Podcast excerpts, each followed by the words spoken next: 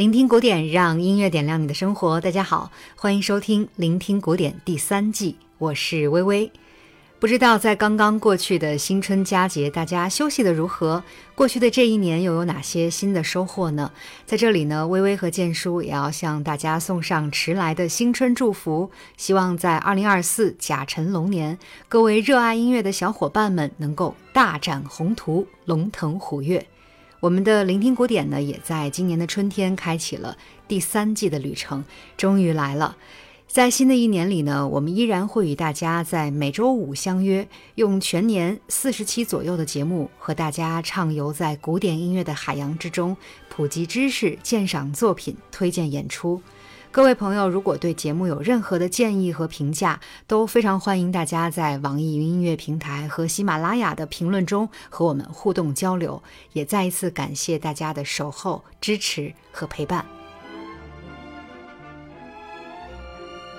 从二零零八年的元旦开始，大剧院每年都会举办精彩的新年音乐会。近年来呢，由国家大剧院音乐艺术总监吕嘉执棒，大剧院管弦乐团和合唱团演出的北京新年音乐会，更是通过向线上演出和实况唱片的方式，面向亿万观众播出。二零二四年的北京新年音乐会也继续延续了兼容中外的选曲思路，同时邀请到了小提琴家宁峰、声演奏家吴威、琵琶演奏家张鸿燕、钢琴家罗维宇、歌唱家宋元明、王冲等重磅的艺术家加盟。我们也将用两期节目的时间和大家共赏这场交响盛宴。那么今天的节目呢，我们先将目光聚焦到西方音乐作品。下周的节目中会为大家带来中国作品的分享。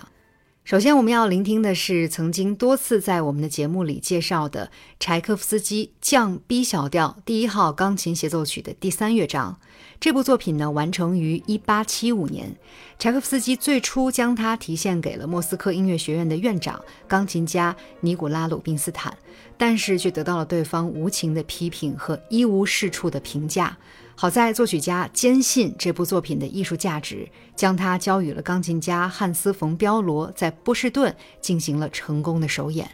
在随后的百年间，柴一钢协一直是古典乐坛最受欢迎的协奏作品之一。相较于第一乐章的浩荡澎湃，第二乐章呢是田园静谧的。作品的第三乐章呢是一首灵动火热的舞曲，在回旋曲式的结构之下，几段主题交替轮奏。钢琴飞速的跑动和乐团的强奏，形成了你追我赶的竞赛，非常过瘾。那接下来我们就一起来听听青年钢琴家罗维对这一乐章的诠释吧。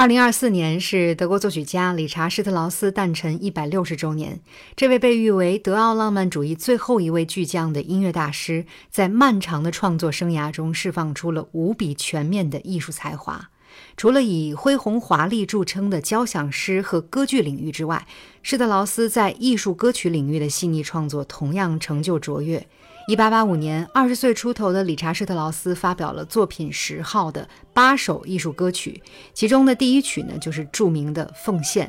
在不到两分钟的短小篇幅中，作曲家将诗歌中炽热的口吻、为爱付出一切的执着进行了生动的表达，几乎可以预示着他未来的歌剧创作中写下了那么多令人动容的缠绵咏叹调。接下来就让我们来欣赏由女高音歌唱家宋元明带来的演唱吧。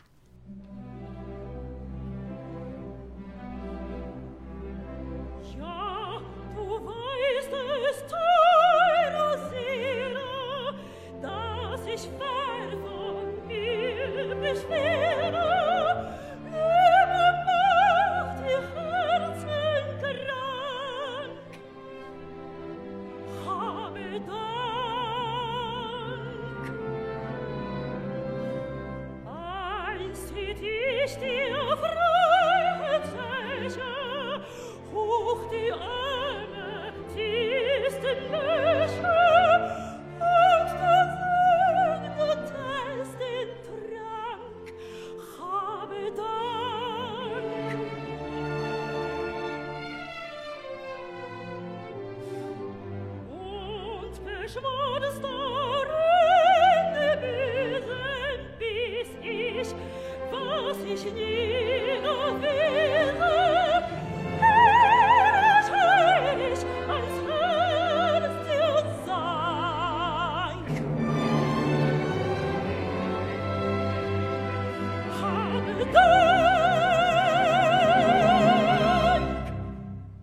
二零二四年呢，同样是奥地利作曲家布鲁克纳诞辰两百周年。在这一年中，全球古典乐坛都将集中纪念这位交响音乐大师。在布鲁克纳的音乐创作中，九部编号交响曲无疑是占据了最为重要的位置。大剧院管弦乐团与指挥家吕嘉近年来也在演绎和录制着布鲁克纳交响曲全集。而在交响曲的写作中，真正抵达成熟之境，已经是作曲家五十岁之后了。因此，用大器晚成来形容布鲁克纳是十分贴切的。在本场新年音乐会上，大剧院管弦乐团奏响了一部相对来说比较冷门的布鲁克纳作品，是作曲家一八六三年创作的 G 小调序曲。这部作品其实是布鲁克纳刚刚接触管弦乐写作，与林茨歌剧院的指挥奥托基茨勒学习阶段完成的一个作业。但是已经接近不惑之年的布鲁克纳，依然在这里展现出了他交响大师的功力。绵延的乐句、厚重的音响，都是他未来交响曲剧作的底色。那接下来就让我们一起来聆听吧。